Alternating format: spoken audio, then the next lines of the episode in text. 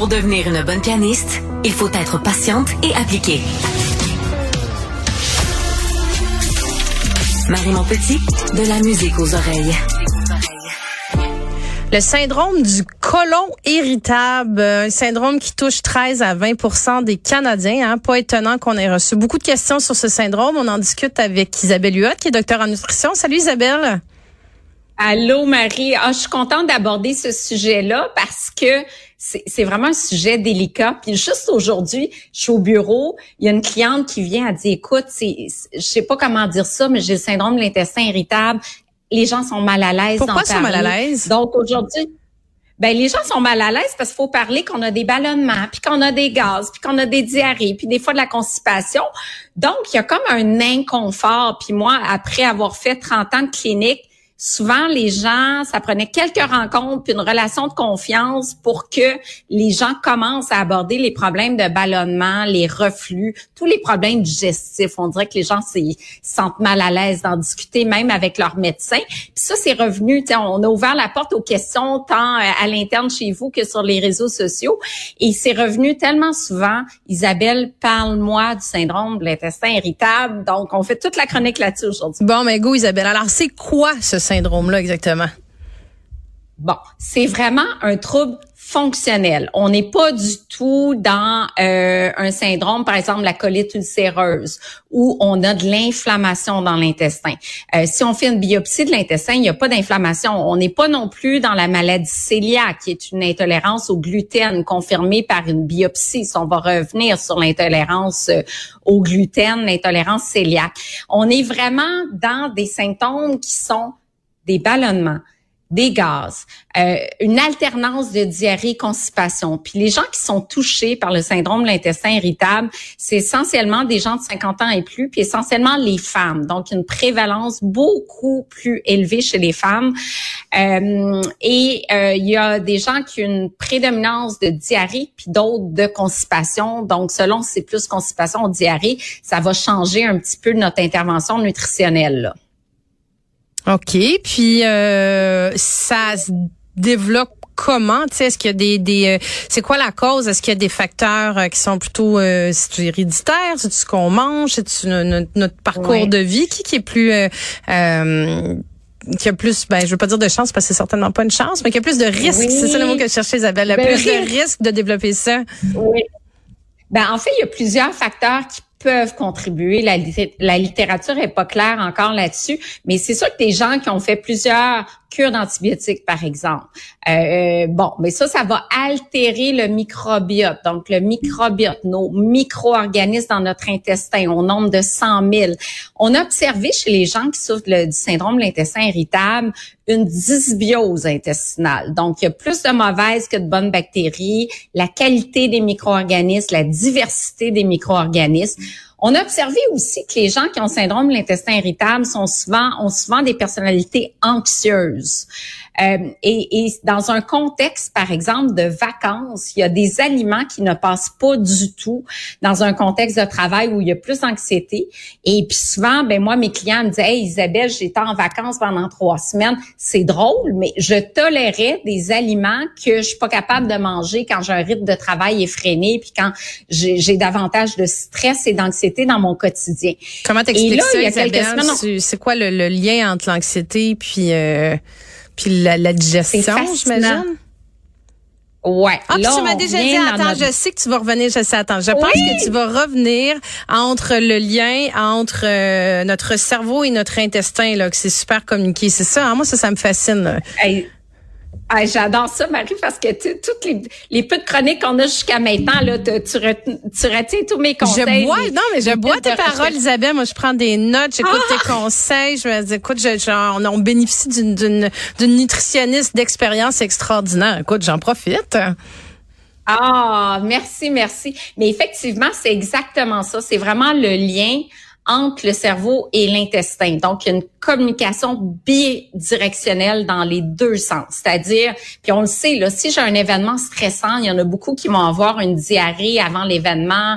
Euh, S'il y a une, conférence, une prise de parole publique, moi, j'ai beaucoup de clients qui, qui, qui étaient pas bien, qui avaient des douleurs au ventre, une diarrhée avant.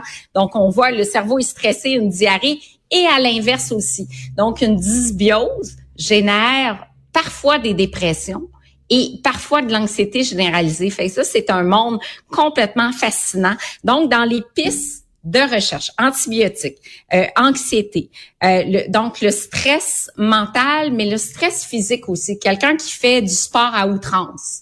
Donc, un surentraînement peut créer un syndrome de l'intestin irritable.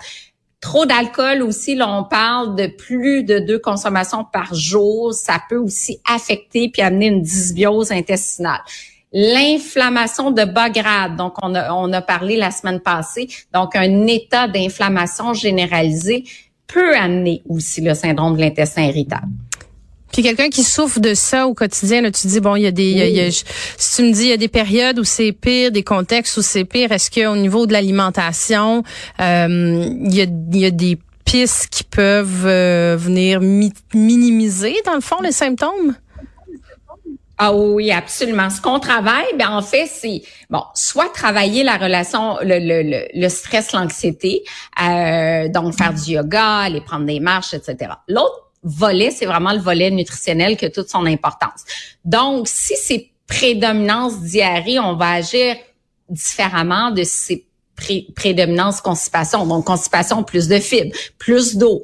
Euh, ces diarrhées, on va éviter les stimulants comme la caféine qui peut avoir un effet laxatif. Donc, on travaille différemment avec différents probiotiques également selon le type de syndrome de l'intestin irritable. Euh, puis, il y a également une diète qu'on met de l'avant qui est assez complexe, qui est la diète FODMAP. Et cette diète-là, elle est très efficace pour 75% euh, des clients qui souffrent euh, de, du syndrome de l'intestin irritable. Donc, ça vaut vraiment la peine de, de l'essayer, là, ce mode d'alimentation-là. C'est quoi, dans le fond, euh, tu dis fun diète? Euh, FODMAP. F-O-D-M-A-P. Donc, F pour fermentescible. Donc, c'est une diète qui va être limitée en aliments fermentescibles. Donc, qu'est-ce qui fermente? Essentiellement les glucides. Les glucides qu'on va trouver dans les produits céréaliers comme le pain, comme les pâtes, mais les glucides qu'on va trouver dans les légumineuses aussi comme les lentilles, les pois chiches. Donc, tout ça, ça fermente dans l'intestin, ça crée des, ballonnements, ça crée des gaz. Ou pour oligosaccharides. Donc, euh, les oligosaccharides se divisent en deux classes. Les fructanes qu'on va trouver dans le blé, dans le sel, etc. Et les oligos, euh, les galacto-oligosaccharides qui vont se trouver dans les légumineuses. Ensuite, D pour du saccharide. Saccharide, le lactose. M pour monosaccharide. Monosaccharide, le fructose. Et P pour polyol. Donc, les polyols, ça peut être du, sorbitol, du mannitol qu'on va trouver dans différents produits euh, diététiques. Par exemple, une boisson diète ou un chocolat sans sucre et souvent sucré avec un sucre alcool. Fait tous les, glucides ont tendance à fermenter. Et c'est pour ça qu'on dit, bon, on va intervenir avec une diète faible en FODMAP, donc FODMAP, et pour ce faire, ben, c'est tout un protocole d'intervention. Euh, c'est-à-dire qu'au début, c'est un protocole d'élimination. On enlève tout, tout, tous les aliments problématiques. Donc, on va enlever le blé, on va enlever le seigle, on va enlever le lactose, on va enlever les légumineuses, on va enlever certains fruits qui sont plus riches en fructose, on va enlever le miel, etc. Pour deux, trois semaines. Et là, on tient son journal de bord. Ensuite, on dit, bon, mais je me sens mieux, c'est sûr, mais on a éliminé plein, plein de choses. Puis à long terme, on sait que la variété alimentaire est gage de santé. Fait qu'on on veut pas éliminer tout, ne sachant pas quel est l'aliment ou, ou, le, le, glucide problématique. Donc, ce qu'on fait après, c'est qu'on réintroduit progressivement les glucides en commençant, par exemple, par le lactose. Donc, je prends un verre de lait. Est-ce que je le tolère? Est-ce que j'ai des ballonnements? Ah, tout va bien. Ben parfait. Quelques jours après, on réintroduit un autre type de glucides. Je réintroduis par exemple des lentilles. Est-ce que je les tolère? Donc, on réintroduit graduellement les aliments qui pourraient être problématiques pour arriver à une diète variée qui n'exclut que les aliments qui sont problématiques, donc euh, euh, pas une diète d'exclusion totale là, qui, qui pourrait amener moins de diversité alimentaire. Là. mais quelqu'un qui souffre de ça, est-ce que euh, juste, tu, ta vie c'est permanent, tu peux jamais t'en sortir ou justement en retournant sur une en, en détricotant mm. finalement ce qui nous amène à vivre ça, que ce soit du côté euh, plus psychologique, de mm. l'anxiété, du stress, que ce soit du côté de l'alimentation, est-ce qu'il y a un moment donné où tu peux faire comme un, je vais dire shutdown, c'est pas un bon mot, mais un, une reprogrammation de, de, de ton corps là-dessus, puis euh, penser euh, repasser à autre chose? Mm-hmm. Ben, en fait, le but de l'intervention nutritionnelle, c'est vraiment d'alléger euh, ou de pas d'avoir de symptômes fonctionnels du tout.